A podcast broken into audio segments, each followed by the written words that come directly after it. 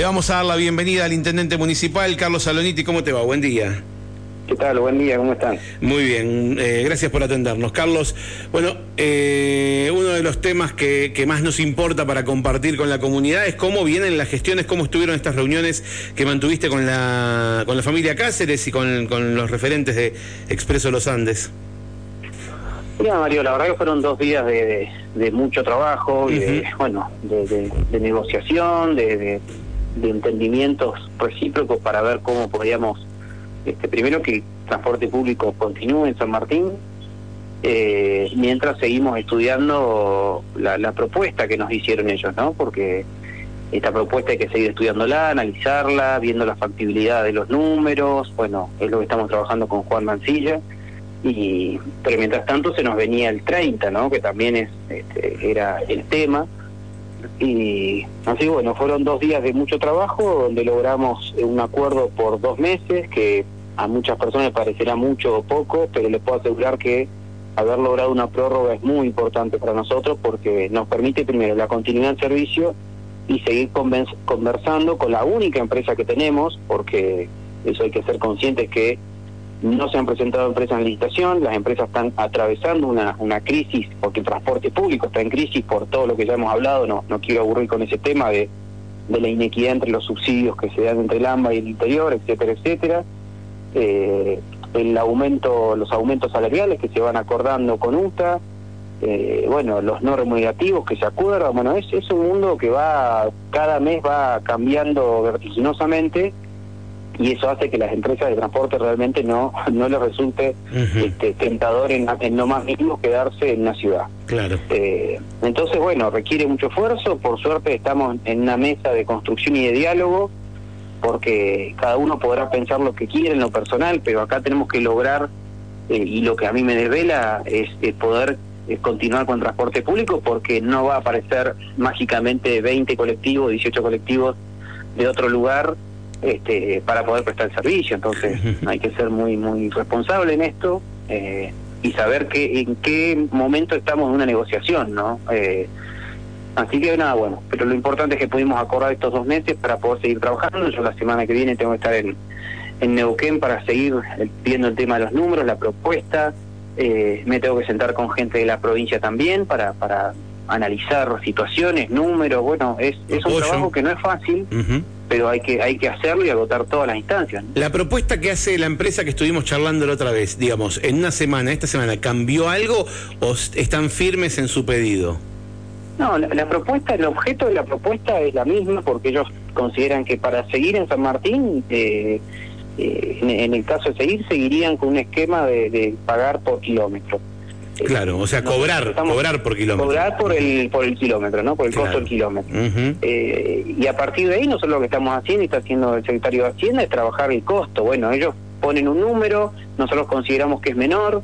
Bueno, es una es una, una un tema que hay que discutirlo, analizarlo en el tema punto de vista financiero eh, y después trabajar nosotros en cómo podemos hacer para que si no tenemos otra opción, si no hay otra opción, porque realmente no, no hay muchas opciones dando vueltas, ver cómo podemos eh, primero cumplir con eso, de llegar a aprobarse, eh, y después, bueno, necesitamos el acompañamiento cuando nosotros presentemos la propuesta y podamos construirla, es que nos tienen que, esto se tiene que votar por, por a través del Consejo Liberante, entonces la responsabilidad de la continuidad del transporte público es del Ejecutivo y Legislativo, eh, porque esto también está atado al reconocimiento de deuda. O sea, estamos en un proceso muy complejo donde se requiere realmente este, expurgarse de, las cuestiones políticas y, filosóficas, sino abocarnos a pensar en la gente que tiene que tener el transporte público para, para poder moverse en la ciudad. O sea, a mí eso es lo que me desvela y en poder cumplir lo que si llegamos a un acuerdo poder cumplirlo mensualmente. Así que bueno, en eso estamos trabajando y, y para mí lograr 60 días más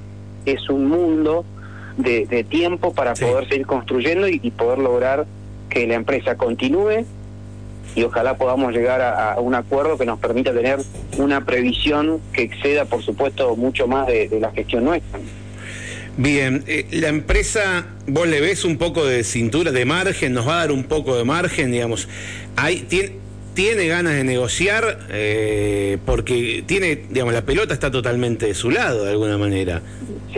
las negociaciones se, llevan adelante con buena fe, eh, trabajando con, con sinceridad, eh, no toreando, digamos. Si yo me pongo, no, pero nosotros, no, acá hay que construir porque ellos tienen toda la libertad de decir, mira, Carlos, termina, me voy. Eh, y nosotros hoy estamos en una situación de desventaja porque esa es la realidad de la Argentina. No, no. Sí, sí, sí. Entonces, uno puede tener mirada. A mí hay un montón de cosas que me gustaría que sean distintas, pero no pasa por lo que yo quiero. Uno vive en una sociedad, en un mundo donde aparecen otros factores y, lo que yo tengo que lograr no es el, ideal, tengo que lograr lo posible y eso estoy trabajando para que logremos lo posible y que en esta complejidad que tiene Argentina, porque hoy uno acuerda algo y no sabes Mario qué va a pasar dentro de tres meses, esa es la verdad, no, no, entonces esto no es criticar a nadie, es la realidad que tiene la Argentina y esto afecta a cualquiera, al que tiene un kiosco que no sabe si pone el alfajor, no sé, a tal precio, si los pone más, si lo pone menos, necesitamos que la Argentina nos ayudemos entre todos, si no, no vamos a salir adelante. ¿eh? Por más que mañana venga quien venga, si, si no nos ponemos acuerdo, si no empezamos a bajar la inflación, si no tenemos previsibilidad, y se, vamos, se nos deteriora la calidad de las cosas que tenemos. Entonces antes teníamos, uno hacía un llamado a licitación, se te presentaban tres empresas. La Argentina en lugar de mejorar empeora, porque hoy hace una licitación no se te presenta nadie. Esa es la realidad, esa es la única verdad. ¿Y por qué no se presentan? Porque son malos, porque no nos quieren. No, no se presentan porque los números claramente no le van a cerrar, porque saben que dentro de tres meses la tarifa no se va a aumentar, porque no poder aumentar más la tarifa, y dónde están los recursos. Entonces, eh, eh, eh, este, es el problema central, Mario. vos hablaste la otra vez también de, algunos otros casos donde no podemos cumplir con licitaciones, cumplir quiero decir, conseguir quien se interese en licitaciones, no en este caso del servicio de colectivo que es, es como bastante más grande, pero vamos a conseguir quien nos haga la Avenida de los Lagos, vamos a conseguir quien nos haga el callejón de, de, de Me, explico, digo, porque la realidad eh, sigue siendo la misma y el problema eh, eh, sigue siendo el mismo. En, Lo macro, lo macro no, uno no lo puede manejar, pero porque nosotros el 4 de julio tenemos, te adelanto ya la licitación para la, Avenida de los Lagos. Sí. bueno, vamos a hacer lo imposible para que se presenten porque, bueno, lo necesitamos. Estuve con Vialidad Nacional para que, así como no se presentaron a la licitación de la rotonda de, de la rotonda, por eso. Porque era una obra muy chica para las empresas y etcétera, etcétera. Bueno, ahora acordamos con Vialidad que se haga todo, la rotonda de Bello, la rotonda que está al ingreso a La Vega y todas las colectoras que necesitamos. Bueno, eso es una obra que supera los 300 millones de pesos. Bueno, eso consideramos que es más tentador que eh, una sola rotonda. Bueno, así que estamos trabajando con, con Vialidad Nacional. Y, bueno, eh, tratando de llevar el contexto que nos toca, Mario. Esa es la, la, única verdad y que no lo podemos modificar nosotros desde acá. Nos gusta, nos dan, este, nos pone mal la situación, pero es, el contexto que, que, hoy nos toca, ¿no? Contanos eh, un cachito de qué consta esto que acabas de, de decir. Las rotondas y, las colectoras. En realidad vino, ¿se acuerdan que yo viajé a Buenos Aires? Sí. Estuvimos en Buenos Aires con la gente de Vialidad Nacional, la necesidad de que se hagan intervenciones. Vinieron acá, se reunieron con los concejales, pues yo estaba en, Neuquén. Vieron la zona de San Martín, la zona más caliente está desde donde arranca la, la IPF un poco antes, cuando uno ya entra a La Vega, hasta eh, el cuello de botella que se arma ahí en la rotonda de Bello. Bueno, todo ese tramo es un kilómetro o un poco más, donde considera Vialidad Nacional que ahí hay que hacer la intervención fuerte para empezar a descomprimir todo el tema.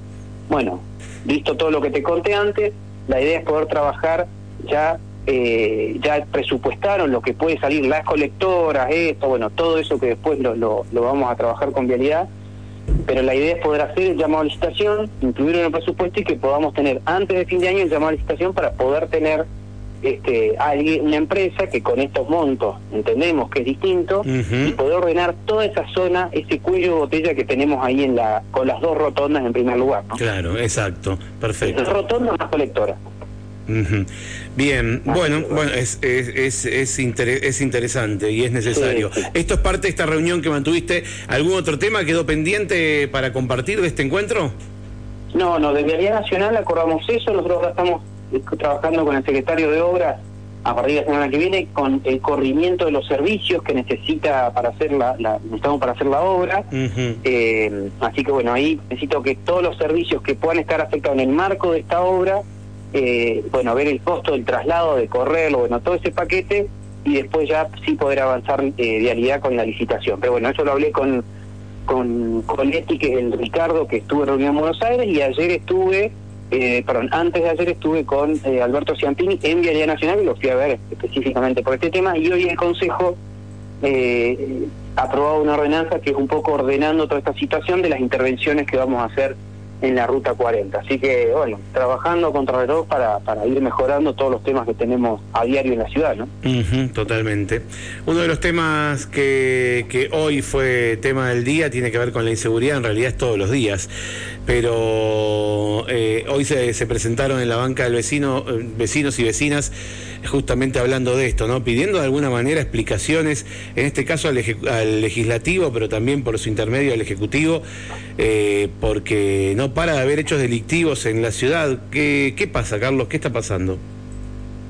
Lo que yo decía en otra radio, primero que el contexto, el contexto de la Argentina no es ajeno a San Martín.